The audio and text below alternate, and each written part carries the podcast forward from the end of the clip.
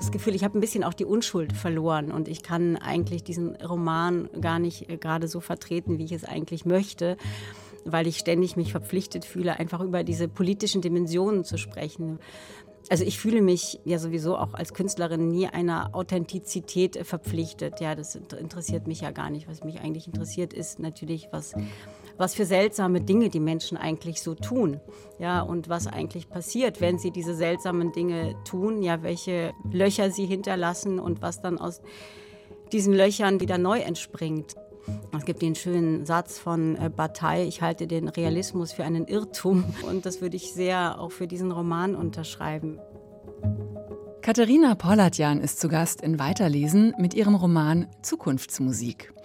Und die Klänge, die hier ganz konkret durch den Roman schallen, sind die des Trauermarschs von Chopin. Eine Musik also, die ein Ende ankündigt. Es ist das Ende einer Ära und der Beginn von etwas Neuem. Zukunftsmusik spielt 1985 an einem einzigen Tag, dem 11. März. Der wichtigste Mann der Sowjetunion stirbt, der Generalsekretär des Zentralkomitees der KPDSU, Tschernenko, und Michael Gorbatschow kommt. Was folgt, ist bekannt. Perestroika, der Fall des Eisernen Vorhangs. Eine Zeitenwende also. Aber das wissen die BewohnerInnen der Kommunalka, der Gemeinschaftswohnung, wo Katharina Pollatjans Roman spielt, das wissen sie alles noch nicht. Die Ahnung von Umbruch, die Sehnsucht nach Zukunft und das Gespür, so wie jetzt kann es nicht weitergehen, all das durchweht diesen Roman mit einer bestechenden Leichtigkeit und zugleich scheint es das Buch der Stunde zu sein. Man kann ihn als Epochenroman lesen. Putin führt jetzt seit 31 Tagen Krieg gegen die Ukraine. Die Epoche, die nach dem Zerfall der Sowjetunion begann, scheint wiederum auch jetzt zu enden. Über all das sprechen wir heute in dieser Folge von Weiterlesen. Das ist der gemeinsame Literatur-Podcast von RBB Kultur und dem Literarischen Kolloquium Berlin, dem LCB. Und ich freue mich sehr, dass Katharina Pollatjan heute zu Gast ist. Sie wurde 1971 in Moskau geboren und lebt in Deutschland, seit sie acht Jahre alt war. Zukunftsmusik ist ihr vierter Roman. Und äh, sie war damit für den Preis der Leipziger Buchmesse nominiert. Mit Hier sind Löwen stand sie auf der Longlist für den Deutschen Buchpreis im Jahr 2019.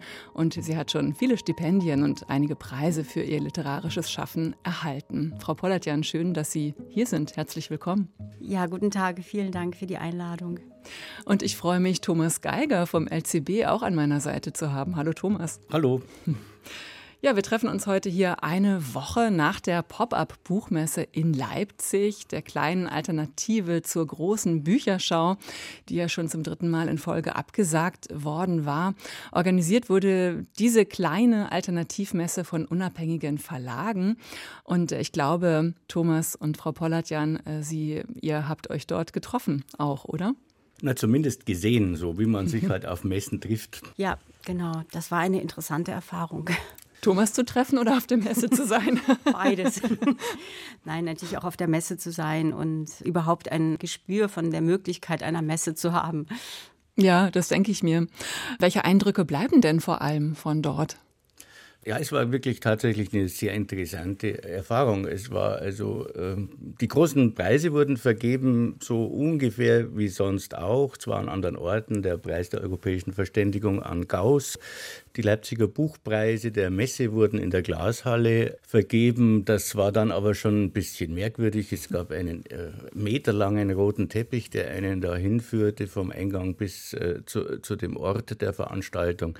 Es war nicht ganz voll. Äh, ansonsten das Verfahren lief ab wie sonst immer. Es waren äh, äh, Verlagsvertreter da, es waren natürlich die Nominierten da und ein paar äh, Journalisten. Es war komisch, weil man wusste, dass hinten in den Hallen, wo normalerweise der Messebetrieb ist, ein äh, Eingangszentrum für ankommende Flüchtende aus der Ukraine da ist und man war plötzlich trotzdem wieder mitten in der Zeitgeschichte und diese vielen Risse, die einem gerade durchs Bewusstsein rauschen, das war auch so einer, wo man wusste, wenn man sich das bewusst machte, hallo, wo bin ich jetzt? Und äh, vielleicht noch ein Satz zur Pop-up-Messe. Die fand ich als Geste auch äh, sehr, sehr schön und sehr wichtig, dass sich unabhängige Verlage eigeninitiativ zusammengetan haben und gesagt haben, nein, wir bestehen auf diesen Termin. Die Messe selber war aus professioneller Sicht tatsächlich nicht besonders ergiebig, weil äh, sie war einfach zu klein und durch das Hygienekonzept konnte man nur zwei Stunden bleiben. Also es, es bildete sich keine Masse, keine Meute, die für Messen notwendig sind, damit man eben mit Leuten ins Gespräch kommt, die man kennt oder eben erst kennenlernt. Also kein echtes Messegefühl, dieses. Nein, kein echtes Messegefühl, aber das war ja auch absehbar. Und äh, ich glaube, die Freude, die Vorfreude auf eine richtige Messe und vielleicht gerade auf die Leipziger Messe, die war spürbar. Hm.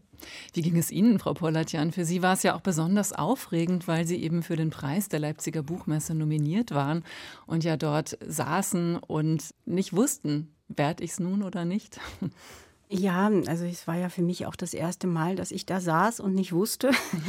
Aber ich, ich sehe das ein bisschen ähnlich. Also der Krieg in der Ukraine, das zieht sich gerade so durch. Und die Tatsache, dass da wirklich nebenan ähm, Menschen aus der Ukraine da in dieser Halle saßen und wir in der Glashalle, das Ach, das hatte schon so ein bisschen was Absurdes. Und ich war natürlich auch wahnsinnig aufgeregt. Und ähm, dass ich überhaupt nominiert war, war natürlich großartig.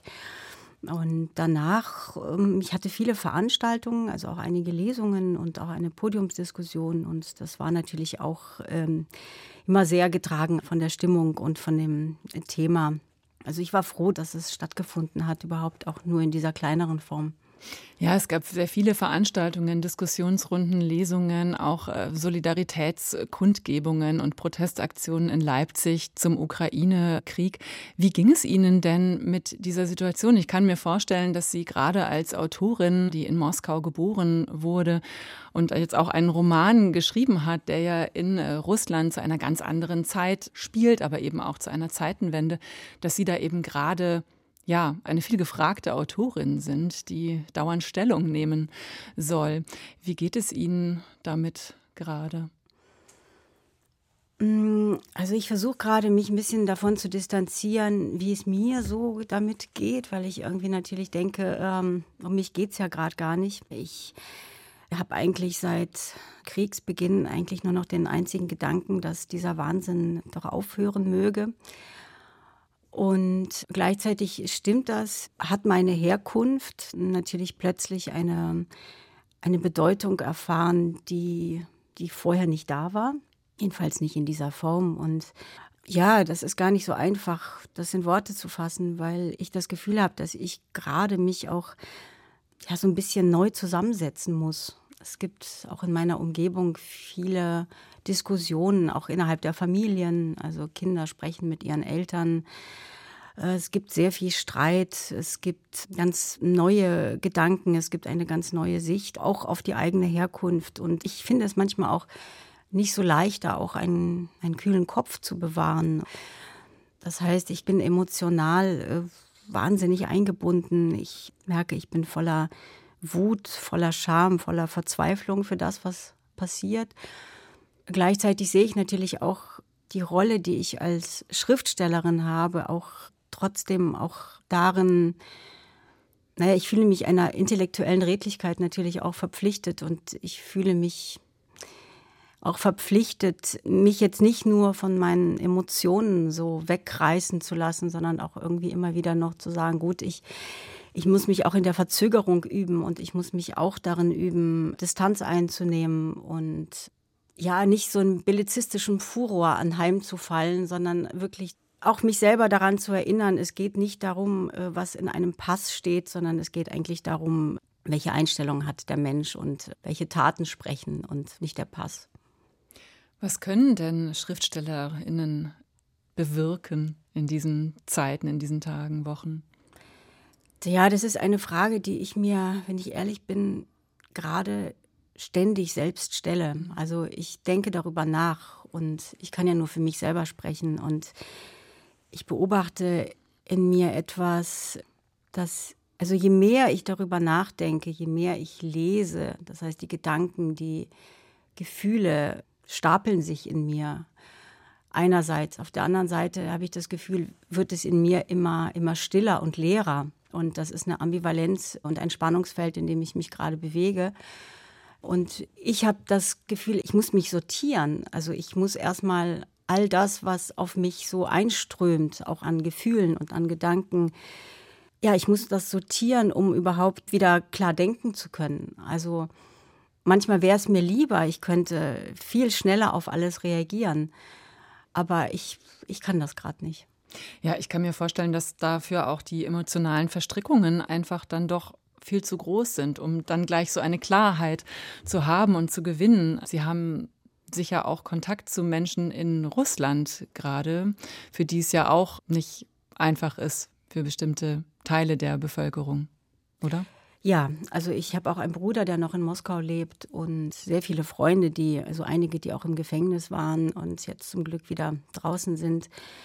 Äh, viele verlassen das Land. Man muss dazu sagen, nicht alle können das Land verlassen. Also das heißt, nicht alle haben überhaupt die finanziellen Mittel dazu, das Land zu verlassen. Außerdem sind sie eingebunden in einen Alltag. Man kann nicht einfach gehen.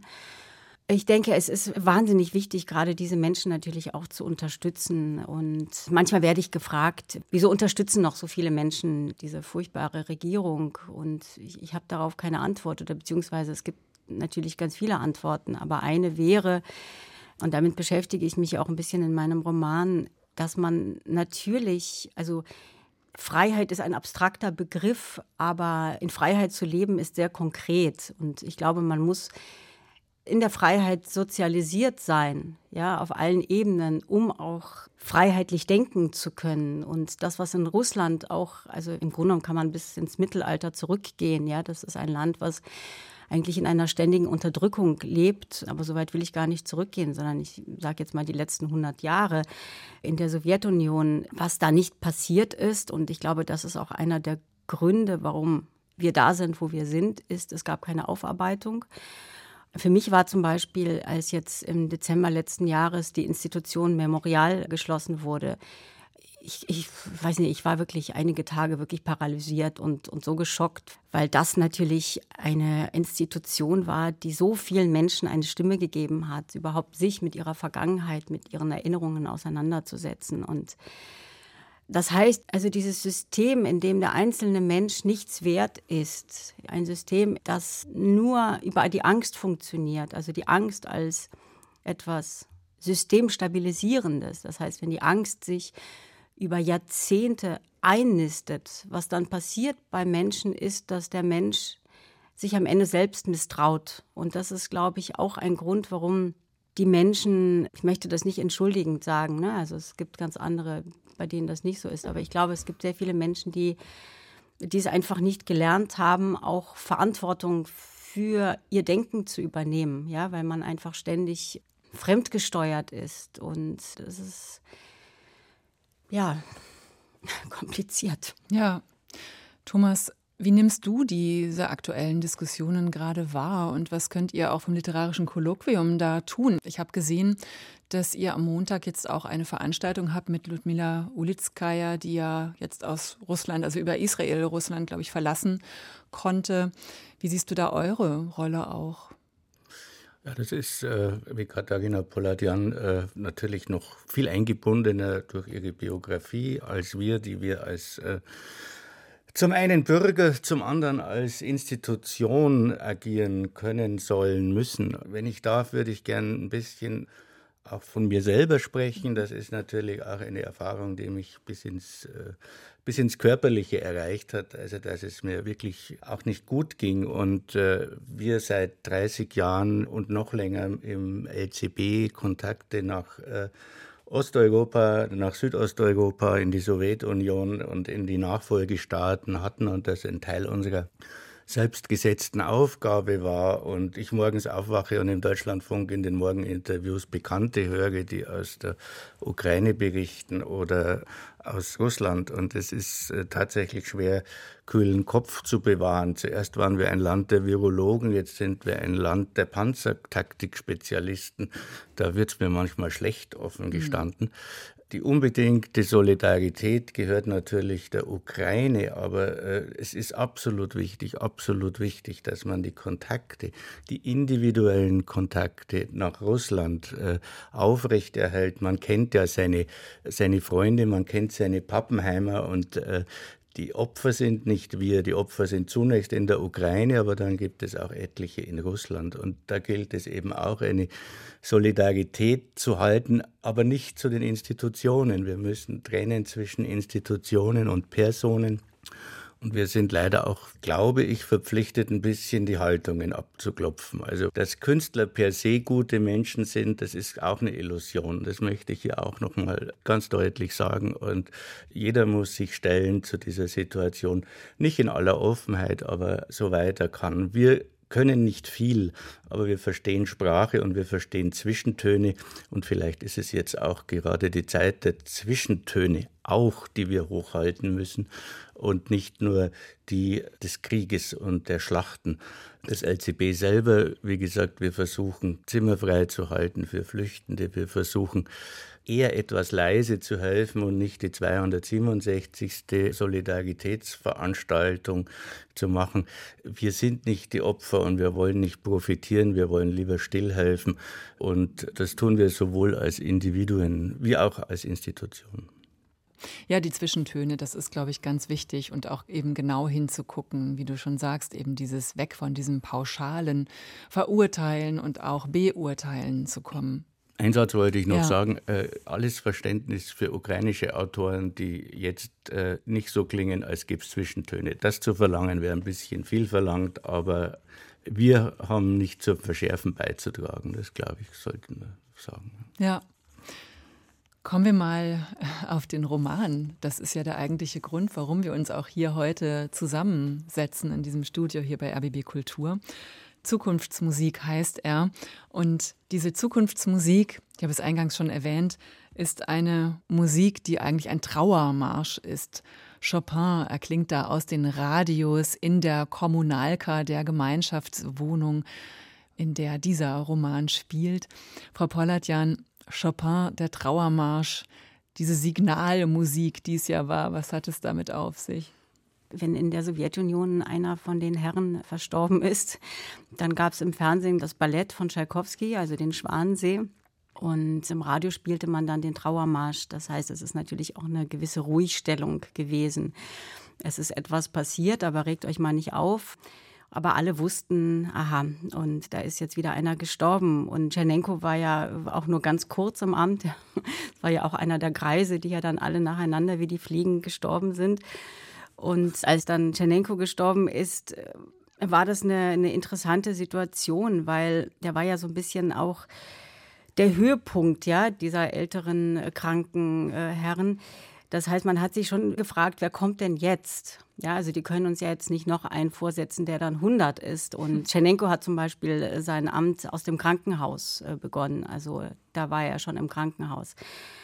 Und gerade natürlich für die junge Generation, also jetzt in meinem Fall ist das Janka, ist das eine Zeit gewesen, in der, glaube ich, sehr viel Resignation auch herrschte, weil das Gorbatschow dann Generalsekretär wurde, den kannte kaum jemand. Also vielleicht jetzt in den elitären Kreisen wusste man, ah, okay, aber niemand wusste, glaube ich, was er vorhatte. Und ich glaube, Gorbatschow selbst wusste es nicht. Also das heißt, es war natürlich eine absolute Umbruchzeit, die für jede Generation auch was anderes bedeutet hat. Janka ist eben eine der vier Frauen, die hier eine oder die zentrale Rolle spielen im Roman. Vier Frauen wohnen in einem Zimmer in dieser Kommunalka zusammen, wobei es eben die Großmutter, die Mutter, die Tochter und die kleine dreijährige Enkelin äh, sind. Ich würde Sie bitten, vielleicht zum Einstieg, damit wir mal in diesen Text, in die Atmosphäre einsteigen können, den Anfang zu lesen aus Zukunftsmusik. Ja, sehr gern. Tausende Werst oder Meilen oder Kilometer östlich von Moskau ragte das Skelett einer Radarstation in den Nachthimmel, schwach beleuchtet von den Lampen der Glühbirnenfabrik, die immer brannten. Der März war mild, die Temperatur lag knapp unter Null, und den sandigen Boden der Brache bedeckte schmutziger Schnee. Schnee schimmerte auch auf der Böschung, wo das Flussufer steil abfiel. An den Rundhorizont dahinter waren blasse Sterne projiziert, was hübsch aussah. Und unten, das wusste Janka, nahm teerschwarz und träge der Strom alles mit sich, auch die Zeit. Janka setzte sich auf einen Baumstumpf, zog den Reißverschluss ihres Parkers hoch und zündete sich eine Zigarette an, Ihre Hand roch sauer nach Metall. Zur Mitte der Nachtschicht war der Vorarbeiter vor die Belegschaft getreten. Er hatte ein Transistorradio in die Höhe gehalten, aus dem Chopins Trauermarsch schepperte. Ihr wisst, was das bedeutet, hatte er gerufen und verkündet, das sei kein Grund zu verzagen. Mehr denn je brauche die Sowjetunion jetzt Licht. Noch zwei Stunden bis Sonnenaufgang. Janka warf die Zigarette weg und sah zu, wie sie im kalten Sand verglühte. Ein Poltern und Scharren im Korridor riss Matvej Alexandrowitsch aus dem Schlaf. Er fingerte nach der Armbanduhr auf dem Nachttisch und Gagarin rutschte von seiner Brust. Es war noch nicht einmal halb sechs und Matvej hoffte, Janka würde nicht sofort ihr Kind wecken, wie sie es gewöhnlich nach der Nachtschicht tat. Das Kind würde plärren und seine morgendlichen Rituale empfindlich stören. Er lauschte und kraulte Gagarin hinter den Ohren. Im vergangenen Jahr war das Fell des alten Katers stumpf geworden, und Matvej hatte schon befürchtet, Gagarin würde sterben, aber der dachte nicht daran. Matvej Alexandrowitsch stand auf und schaltete das Radio ein. Sie spielten den dritten Satz aus Chopins zweiter Klaviersonate, den Trauermarsch. Er drehte den Ton leiser, stellte sich in Unterwäsche neben dem Bett auf, stemmte sich auf die Zehenspitzen, was den Beginn seiner täglichen gymnastischen Übungen markierte, da krähte die kleine Kroschka los. Matvej ließ sich auf die Fersen sinken und lauschte. Das Kind verstummte. Damit bestand noch die Möglichkeit, dass nicht alle erwacht waren und binnen kurzem in der Gemeinschaftsküche erscheinen würden. Matvej Alexandrowitsch schlüpfte in Hausmantel und Pantoffeln, durchmaß mit zwei Schritten sein Zimmer und schlich hinüber. Im Korridor hielt er kurz inne. Aus dem Zimmer des Professors kamen Laute, als huste jemand in den Schallbecher einer Tuba. Auf dem Herd der Karisen stand ein großer Topf mit Reis und Fleischstücken. Ohne das Licht anzuschalten, nahm er einen Löffel und aß direkt aus dem Topf. Das Fleisch schmeckte zart nach Huhn. Oder war es Schlange? Woher bekam die Karisen Schlange zum Kochen? Im Erholungspark der Stadt gab es selbst im Sommer nur armselige Blindschleichen. Er aß noch ein paar Löffel, wischte sich den Mund an einem fadenscheinigen Handtuch ab und sah sich in der Küche um, die im matten Schein einer Straßenlaterne ihre ferne aristokratische Herkunft erahnen ließ. Sechs Mietparteien lebten unter dem bröckelnden Stuck der Gründerzeit, und man ging sich aus dem Weg, soweit es die Umstände erlaubten. Den Bewohnern der Zimmer am Ende des Korridors begegnete Matvei selten, zum Beispiel den Karisen oder dem alten Professor, der ein so unauffälliges Leben führte, dass Matvei seinen Namen immer wieder vergaß. Im mittleren Teil des Korridors wirkte die Liebermann. Daneben, im größten Zimmer von allen, wohnten die Kasalapes. Mit den Damen im vorderen Teil der Wohnung hatte Matvei mehr Austausch. Ihr Zimmer lag dem seinen gegenüber. Matvei Alexandrowitsch legte den Löffel in einen Zuber mit schmutzigem Besteck und Geschirr. Die mangelnde Sauberkeit war ein immerwährendes und ermüdendes Thema in der Kommunalka. Aber am Ende räumten die Karisen auf. Wann sie das taten, wusste niemand, noch nie hatte sie jemand dabei beobachtet. Nur manchmal, mitten in der Nacht, meinte Matvei Alexandrowitsch, er höre die Karisen mit Kehrschaufel, Mopp und Besen hantieren. Nebenan ließ Janka das Badewasser rauschen, was seine Rasur auf unbestimmte Zeit verschob. Ein elektrischer Blitz an der Oberleitung des vorüberfahrenden 17er Busses erhellte das Gesicht Michail Patapitsch Taptigins, der als Spardose auf dem großen Regal thronte. Die Bewohner der Kommunalka waren aufgerufen, dem Bären wöchentlich einige Münzen für gemeinschaftliche Anschaffungen von Kernseife oder Toilettenpapier zwischen die Augen zu stecken. Michail Patapitsch Taptigin hatte stets einen leeren Bauch. Aber wiederum wie von Zauberhand wurden die Vorräte ergänzt, wenn es nötig war. Da sollte noch mal jemand über ihr System schimpfen. Matwei Alexandrowitsch schaute hinaus. Nur ein einziges Fenster in der Straße war erleuchtet, die Menschen schliefen wie Schafe. Im Schein einer brennenden Zimmerlampe jedoch lagen vielleicht zwei im Liebesspiel vereint auf dem Sofa, strotzend vor Gesundheit, knufften und küssten sie sich bis zum Sonnenaufgang. Matvei Alexandrowitsch seufzte und erschrak, weil sein Seufzen in der Küche so unheimlich widerhallte. Er seufzte noch einmal, diesmal leiser. Er brummte ein wenig, knurrte summte, summte lauter, dann sang er. Unsterbliche Opfer, ihr sanket dahin, wir stehen und weinen voll Schmerz, Herz und Sinn, ihr kämpfet und starbet für kommendes Recht, wir aber, wir trauern der Zukunft Geschlecht. Wo sollen sich denn in unserer Küche die unsterblichen Opfer versteckt haben, verehrter Matwei Alexandrowitsch? Er fuhr herum. Vor ihm stand Maria Nikolaevna im zartrosa Morgenrock. Und ob es einfach eine Übersprungshandlung war oder ob es die blonden Locken waren, die Maria Nikolaevna auf die Schultern fielen, blonde Locken, die bei Tage stets zu einem strengen Knoten gesteckt waren, oder ob es der Kragen ihres Nachthemdes war, der unter dem Revers des Morgenrockes hervorschaute, wusste er später nicht mehr. Jedenfalls ließ er sich dazu hinreißen, Maria Nikolaevna an den Schultern zu packen und ihr die nächste Strophe des Liedes ins Gesicht zu schmettern, als gäbe es kein Morgen. Vielen Dank, Katharina Polladjan äh, war das mit dem Anfang aus ihrem Roman Zukunftsmusik. Sie nehmen uns hier mit, eben mitten hinein in eine Kommunalka, diese Wohnform, die es in der Sowjetunion gab. Mehrere Familien teilten sich eine äh, Wohnung und äh, lebten da auch teilweise in einem einzigen Zimmer. Was ist das für ein Kosmos und warum haben Sie gerade diesen ausgewählt für Ihren Roman? Naja, das waren ja so großbürgerliche Wohnungen, die dann nach der Revolution im Zuge der Industrialisierung dann so umstrukturiert wurden zu solchen sogenannten Kommunalna Quartiere, heißt das auf Russisch, Kommunalkas. Und da lebten eben so ganz viele Menschen auf engstem Raum, also die sich alle eine Toilette und die Küche teilen mussten. Und man kann sich ja vorstellen, welche Energien da so flossen. Also das heißt, man konnte sich nicht aus dem Weg gehen. Ja, man hatte überhaupt keine Privatsphäre und die einzige Möglichkeit, sich aus dem Weg zu gehen, war irgendwie so ein paar Minuten länger im Bad zu verweilen, obwohl da schon jemand immer stand und geklopft hat, oder eben in so einen inneren äh, Rückzug zu gehen. Und das ist natürlich als Experimentierfeld eine sehr interessante Anordnung, ja, weil man sich natürlich da in diesem, in diesem Spannungsfeld dieser ganzen Beziehungsgeflechte bewegt. Und mich hat interessiert, dass ich da so ranzoomen kann an den einzelnen Menschen. Und natürlich ist auch die Kommunalka ein wunderbares Bild für die Sowjetunion.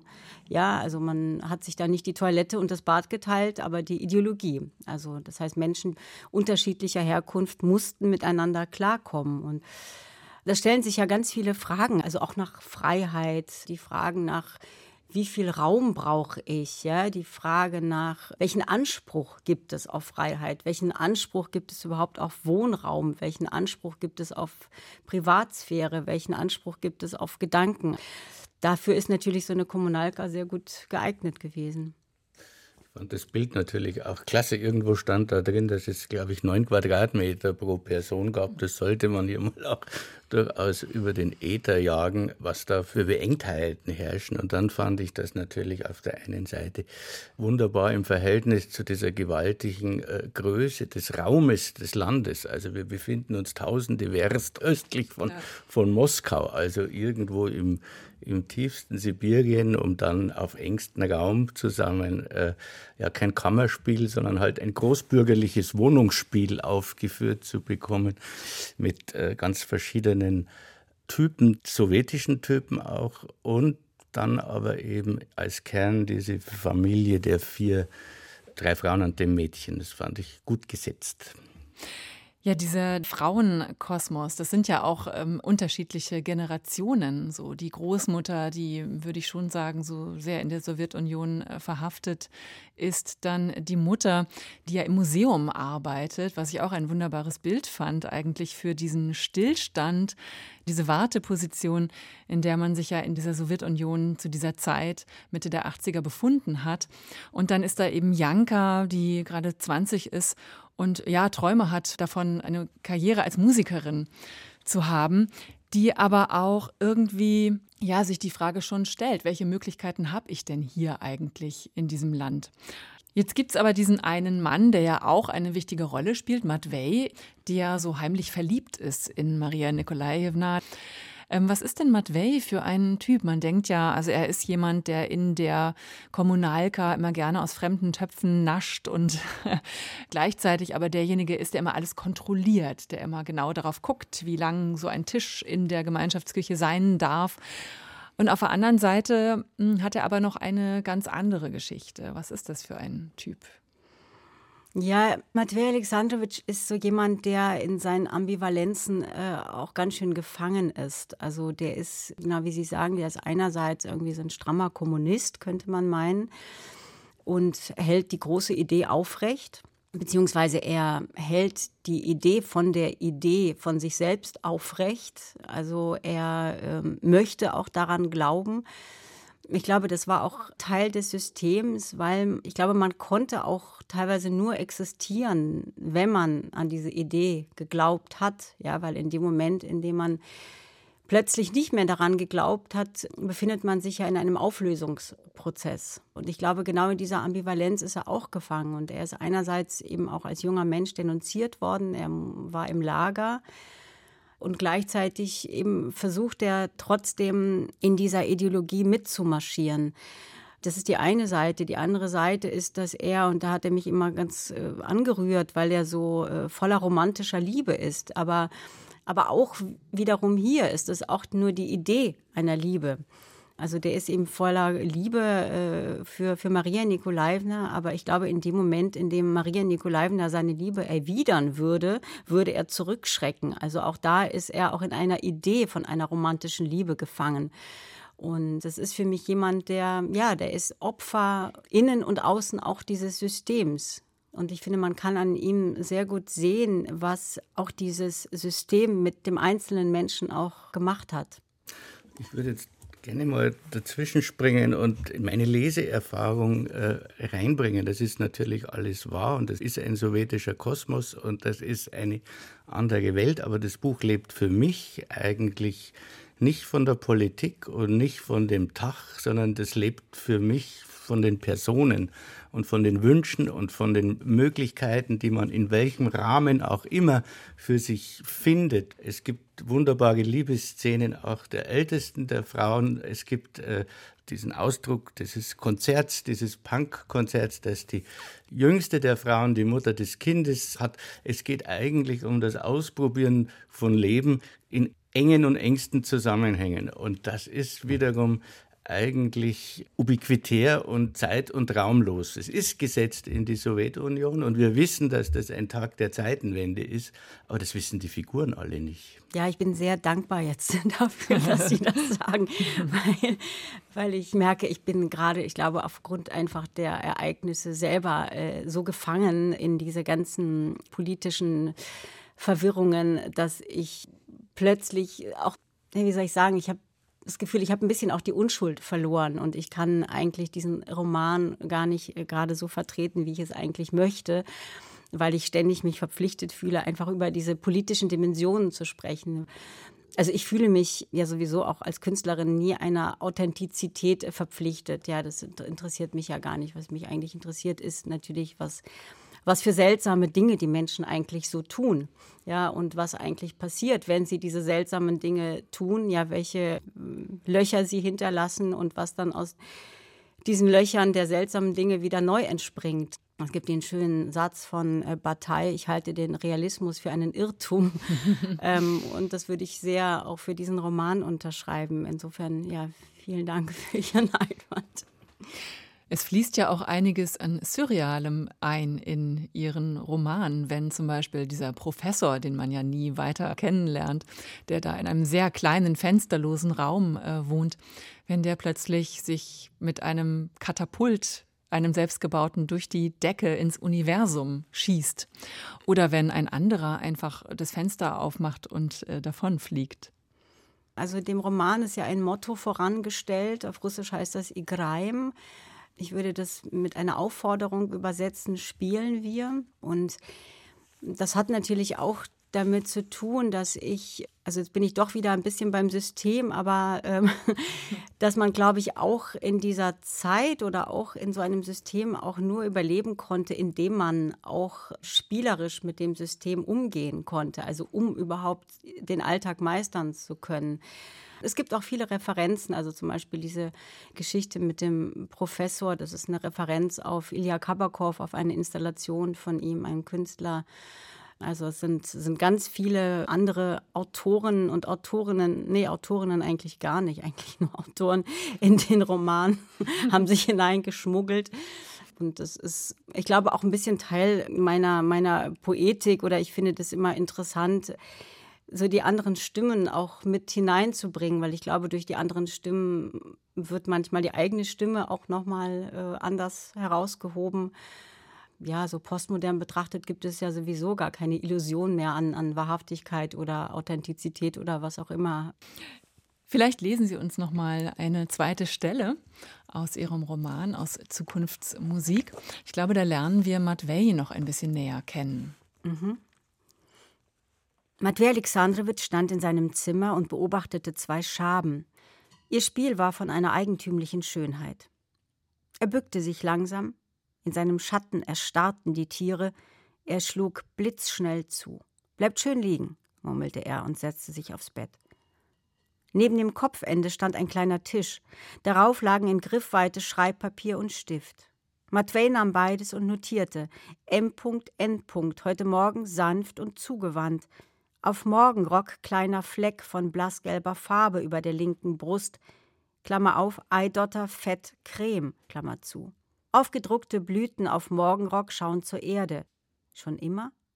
Weiterhin zu klären, warum die tieftraurigen Augen. Er legte das Schreibzeug beiseite und wandte sich dem Regal zu. Dort verwahrte er mehr als 60 Holzkästchen von der Größe eines Ziegelsteins, die er mit einigem handwerklichen Geschick selbst angefertigt hatte, jedes mit einem Etikett versehen und mit roter Tinte beschriftet.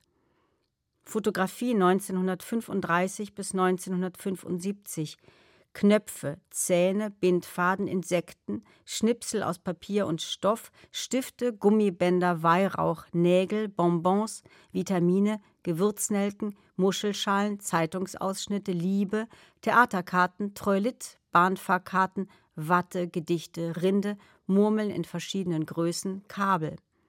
Nachdem er die Position von Weihrauch und Watte getauscht hatte, ließ er den Hausmantel von den Schultern gleiten, saß einen Augenblick in Unterwäsche da, erhob sich dann, um die Reste der Schaben aufzulesen und in das Kästchen für Insekten zu verbringen. Matvei Alexandrowitsch war sich selbst gegenüber ehrlich und aufrichtig. Es war ihm zuwider, seine Lebensumstände zu verdammen.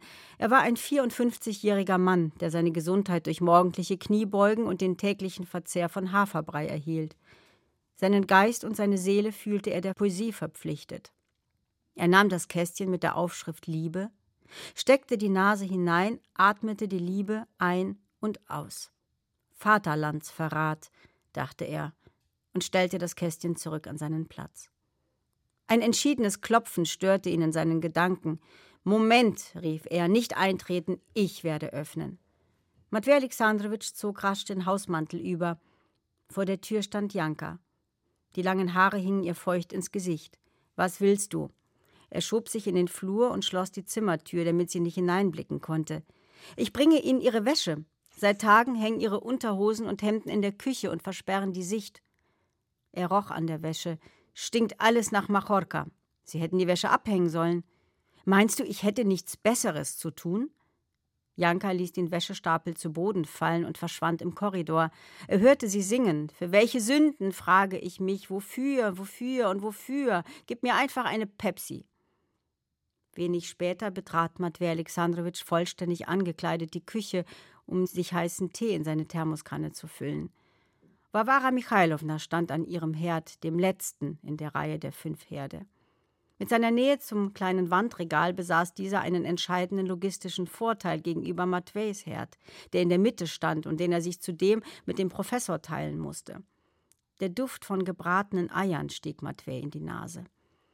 Auf dem Weg zu einem Sonntagsspaziergang, Matvei Alexandrowitsch? fragte Warwara Michailowna. Sonntag?